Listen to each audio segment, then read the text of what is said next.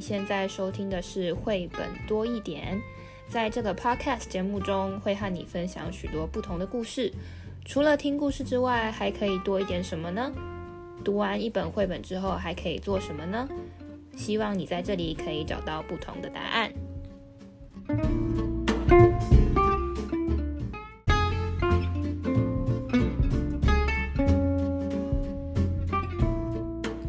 嗨，大家好，我是皮老板蚊子。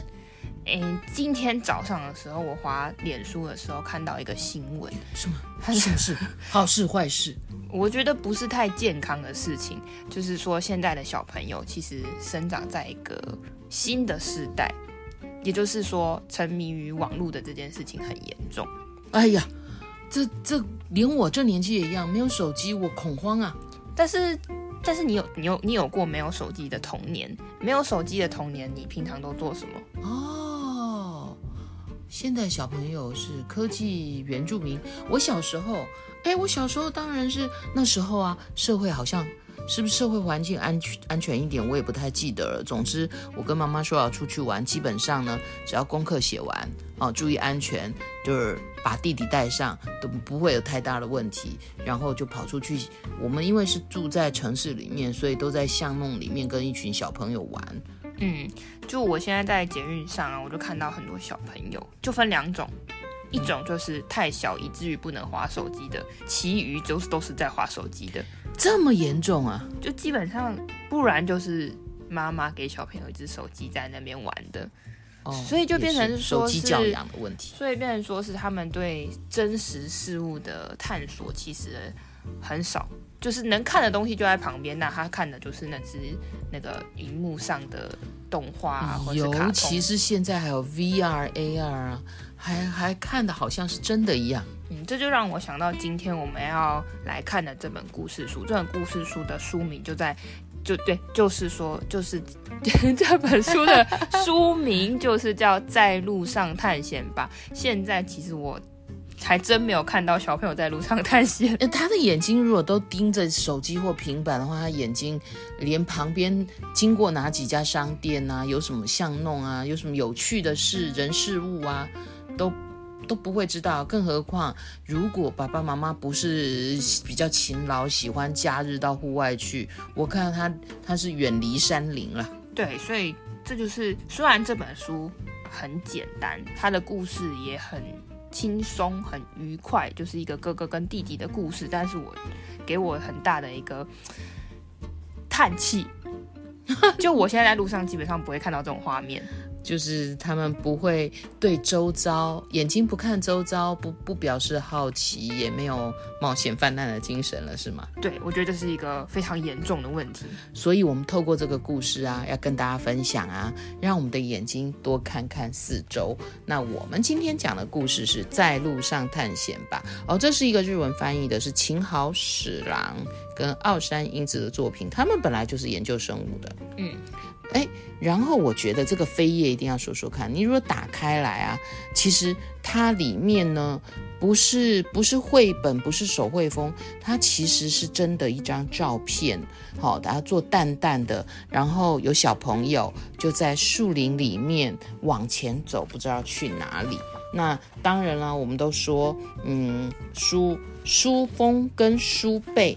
跟扉页都会透露很多讯息，所以封面其实就像刚刚皮老板说的，就是一对小兄弟，然后他们一个是笑容，一个是充满好奇探索的脸，到处看。然后呢，翻到里面的书名页呢，也是这一对兄弟呢，其实他呃。到底谁拿我的帽子？原来是哥哥，他就是嗯，让那个兄弟情很快的呈现出来哦。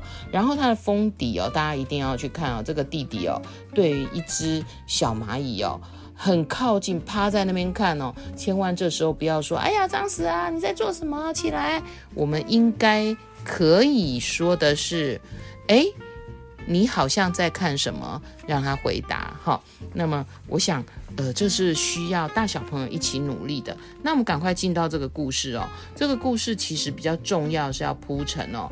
这个在路上，这个路上会遇到什么，然后有各种小小的惊喜，所以它叫做探险。那个，嗯，哎，皮老板，你以前小学的时候有半天课吗？有啊，应该低年级的时候只有一天是整天课。通常在台北市的时候是星期二，在不同地方可能不一样。嗯，低年级只有一天是整天课，然后中年级好像就变成两天。嗯嗯，对，对，对。然后高年级就只剩下一天是半天了。是哦，星期三是半天，其他都整天。我已经不记得了。哎呀，我都还记得呢。然后现在的小朋友很可能这个半天呢，也不一定像故事当中啊，那个弟弟一年级，然后哥哥六年级，因为他们都半天课，所以呢，他们要一起回家。嗯哼，那。哎，我看到的是台湾很多安亲班、各种才艺班，中午就会来接走，用走的或用车接走哦，真的能很开心徒步回家的，呃，真的是一个小确幸哦。那嗯、哥哥跟弟弟呢要一起回家这件事很开心，但是但是呢，哥哥说，弟弟你可以先回家，我要到路上探险一下。哎，你觉得？你觉得弟弟会不会跟？应该会啊，弟弟不都是跟屁虫吗？一个是跟屁虫啊，一个是回家，好像就不有趣了。所以呢，他当然就跟故事就这样展开了。然后页面你仔细看图哦，其实它是有路径的哦，就是如果你对日本的。嗯，社区比较熟悉的话呢，他们就沿着这个很有日本风的一般的房子哦的巷道，然后很有趣哦。他这本书封面就有一只猫，所以在他们探险的过程当中呢，其实有各种姿态的猫哦，然后他们就开始看这个猫。嗯，然后因为这些猫有不同姿态、不同花纹，不过文字它没有跟你做什么猫的种类介绍或什么，因为这个故事线就像刚刚皮老板说的，它是很简单的，它是要告诉你说，诶，他们去探险，然后可能看了些什么哦，所以它没有科普一下，科普一下的部分呢，就靠亲子共读一起查一查，然后。哥哥去吓那个猫，我觉得这一只猫真的是 非常的惊吓，已经快要变刺猬了哈！我觉得太有趣了，喵！好，然后呢，兄弟俩就觉得哎呀很开心这样，然后呃，他们遇到呃要下楼梯往公园，然后当然真的到了公园之后，会遇到的事情就很多了，会遇到很各式各样的一些昆虫或动物，比如说。蝴蝶，哎，可是台湾现在好像，嗯，比较不容易看到哈。台湾的公园分布比较不那么均哈。那越往中南部，台湾的中南部也许会多一些些哦。城市实在不不太利于蝴蝶。嗯，我知道有些学校有蝴蝶园，所以呢，他们遇到了蝴蝶，然后呢，还遇到了。毛毛虫，对，遇到了毛毛虫宝宝。哎，这里它很有趣哦。它在这一页高丽菜上面就有幼虫啊、蛹啊、卵啊，然后文白蝶哦。其实蝴蝶有各式各样的哈、哦，所以。其实可以跟孩子啊哈共读的时候，或老师、自然老师或幼儿园老师跟孩子共读的时候啊，一起去看一看这些，认识这些真正的生物，就去找真正的图片出来比对，我觉得也不错哦。然后不只是遇到这种昆虫，他们还遇到了一些果树，他们遇到的是桑葚，我觉得还蛮有趣。他把桑葚的果实跟叶子哦，在角落的，在图片里面呢画。嗯，画给孩子们看哦。不过我们好像说别人果树上的东西不能吃哦，那他们当然是偷偷的尝试一下，然后再往前走啊，他还遇到了蜗瓜牛，瓜牛、嗯、对。然后我觉得很有意思是在这边呢，哥哥的背包啊，居然有直尺哦，他们在量瓜牛，让瓜牛爬在那上面啊，哎，居然不会掉哎。瓜牛就可以附着在上面哦，对呀、所以啊，我觉得这他也不是完全没有科普一下啦。到了这里啊，他就有说，那瓜牛是怎么走路的？瓜牛怎么走路呢？你可以借这本书来看一看哦。好，然后他们还发现了蚂蚁，哎，皮老板，如果发现蚂蚁的话，会是一两只吗？通常比较少，就你你看他往哪里走，搞不好就会遇到一群。然后你跟着那一群，其实到了尽头，大概会看到一些 食物。没错，所以呢，他们就就跟着蚂蚁，然后后来他们居然呃用橡皮筋来跟蚂蚁玩游戏呀。好，这个不破梗，你自己。继续看哦，他继续走哦。他们经过神社，在日本呢，很多地方都会，嗯、就好像台湾有庙宇一样哦。他们有神社，然后到了神社情境就不一样了。我感觉这个神社可能很大，因为呢，整个大跨页啊，哇，都是绿绿的树木，还有一个大鸟居，然后人小小的，感觉，感觉真的像文字说的凉凉的。那么经过了神社之后，他们又大冒险。你有发现这个故事线哦？他不会一直一直一直都发现各式各样的东西，他会中间稍微喘息一下，然后他们就发现青蛙、小青蛙、蝌蚪。所以这里面呢、啊，它它是一个有故事故事线的科学绘本。我觉得就会看到那个蝌蚪，然后在两个跨页底下慢慢变成青蛙。这个图画的还蛮。蛮清楚的，就一目了然。然后接着，接着青蛙跟谁很像啊？蟾蜍。对，接着他们就遇又遇到蟾蜍了哈。那沿路当然他们就不断不断的冒险，大家可以去嗯借来看看。哎，后来他们遇到了，已经不是昆虫，也不不是这呃这些动动植物啊，呃动物。那么他们遇看发现呢，那个叶子也不错。掉下的叶子，诶，这个叶子还蛮特别的，好像可以坐飞机，所以叶子也可以拿来玩。我觉得这就像皮老板刚刚说的哦，我们的孩子眼睛如果看到周遭，然后就地取材，这个是创意想象很重要的哦。那在在图上面呢，这个叶子啊被撕成各种的那个诶形状，然后他们就再看看怎么飞。这样能不能飞得起来？可不可以飞得远？这个就是我们其实课本里面有一个主题哦。然后这个就是动力耶，嗯。所以呢，他们哇，他们还爬树，我的天哪！现在的小朋友很少会爬树的，可是他们爬上去才能让他叶子飞机试着飞飞看呐、啊。那么其实他们就这样探险到最后。哦，这个故事是有结局的故事哦。他们回家，而且很开心，还打算下一次也再来冒险哦。那，诶，皮老板，你小时候有什么校外教学吗？有，我们有去动物园。哦，去动物园，你们去动物园都做什么？你还记得吗？嗯、吃零食。去动物园一定要看几个重点的动物。嗯，比如说企鹅啦、大象、长颈鹿这种巨大的动物，或者很冷的动物，大家就会很开心，然后就吃点心，吃点心吃午餐，然后继续逛街，继续逛动物各种动物园，然后会有嗯会有导览的叔叔或阿姨会讲解各种不一样的动物。嗯，走出教室其实一般。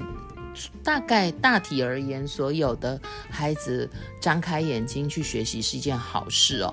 但是刚刚我们已经提到了，现在孩子好像比较缺，所以呢，我们的一零八课纲十二年国教里面呢、有十十十十九个议题，其中啊就有提到户外教育。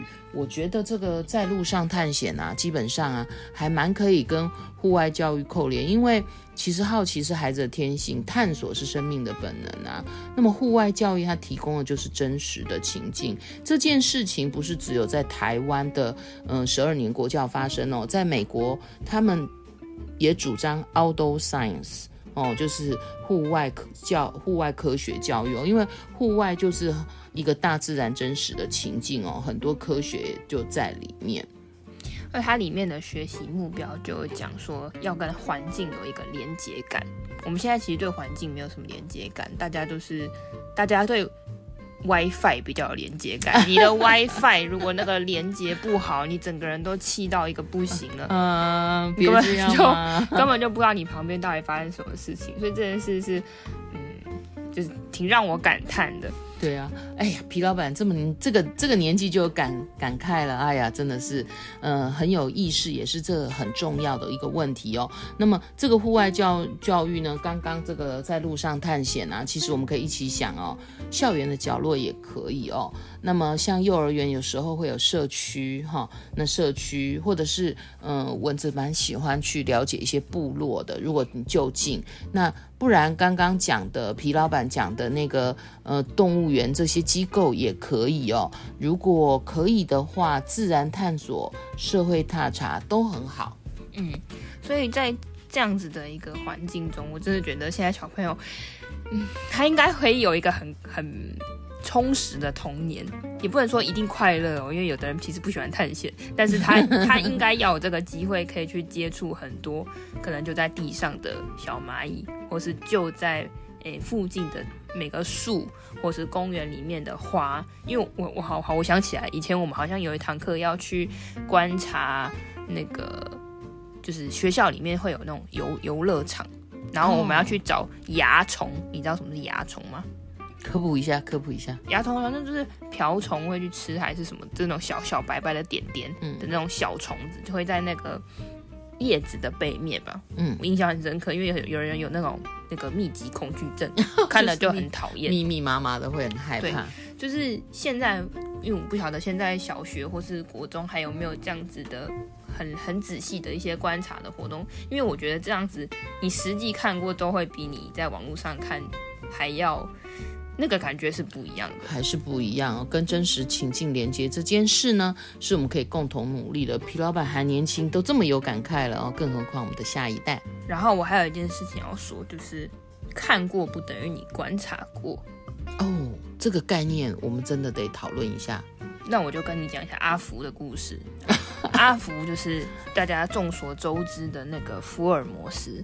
咦，就我喜欢柯南，也喜欢福尔摩斯。福尔摩斯跟华生之间就会有一些很多故事嘛。当然，我举的这个故事是其中一本书，叫做《福尔摩斯思考术》里面的一个前言的一个作者提出来的小故事。我就觉得他故事很简单哦。而且你可以运用在各种不同场景，只要你有楼梯就可以。有一次，那个福尔摩斯就问华生说，他们就在讨论这个看跟观察的事情哦。比如说，我现在就问你说，我们家有小楼梯嘛？对，小楼梯，我家楼中楼有楼梯。那你知道它有几阶吗？哎呀，听说不可以是奇数还是双数不好，所以在台湾有的楼梯它就是都会有一定的阶数。你这么一讲，我来偷偷数一下可以吗？这个就是所所谓的你有看见，你没有观察的一个问题。你很常看到这个东西，但是你只看到了，你没有观察它。可以啊，学到了。就是这，所以就是一个很小的一个概念吧。就因为他就呃，福尔摩斯就说了，我他的意思就是讲。我不只看见，而且我还仔细观察过了。在这个书里面，其实也是，你可能你常常在地上看到蚂蚁啊，你也会常常看到瓜牛，地上的瓜牛，但你不会去仔细，你不会蹲下来看它，你也不会去拿书包里面拿一只尺去看这个蜗牛是不是能能能站在上面，你不会做做这样的事情，因为我们时常只看见了，我并不会去观察它。对，所以这个在路上探险啊，其实里面布了一些情境，是让孩子也去想一想。就像有一集我们讲说，跟昆虫帮昆虫量体重，嗯，或者是刚刚里面看到这个瓜牛，你会不会有一些道具让你在近距离观察？我觉得这是呃孩子需要发展的能力，也是我们回到 我们回到生活周遭的那个小故事大道理耶，我们。大人尤其是哦，我们看过了那么多讯息哦，我们到底观察了没？思考了没？它还可以激发一些不一样的创意，很多创意都是从这种小小的观察而来的。不一样的，你观察不一样的事情，不一定它就运用在同样的领域，有可能在不像它里面就讲了一个叶子做成飞机。我们刚刚讲到这段吗？有 有叶子做成飞机形状，看看对啊，这个就很很很励志啊！就是我们飞机怎么怎么来的，就是科学家观察鸟类嘛，就是这种看似没有什么的小观察，你是看了还是观察了？这个是。我真的这一集我真的觉得很感叹哎，大家都看了都不观察，那么多东西可以看，就只只执着于自己手机上里面那个很好笑的东西，是很好笑啦。可是就是你身边还有很多值得你可以停下来去看一看、去想一想的事物。欸、皮老板，经过这一集，我对你，嗯、呃。肃然起敬了。我之前都以为你只会看手机里面那个动物很好笑，动物很好笑，那真的很好笑。没想到你这么关心我们教育的议题呀、啊！因为我看到路上的小朋友，我一直每天看路上的小朋友都觉得他们好可怜，就是一直被一些很自私的东西，或是大人觉得很重要的东西所绑绑住。但其实有些小。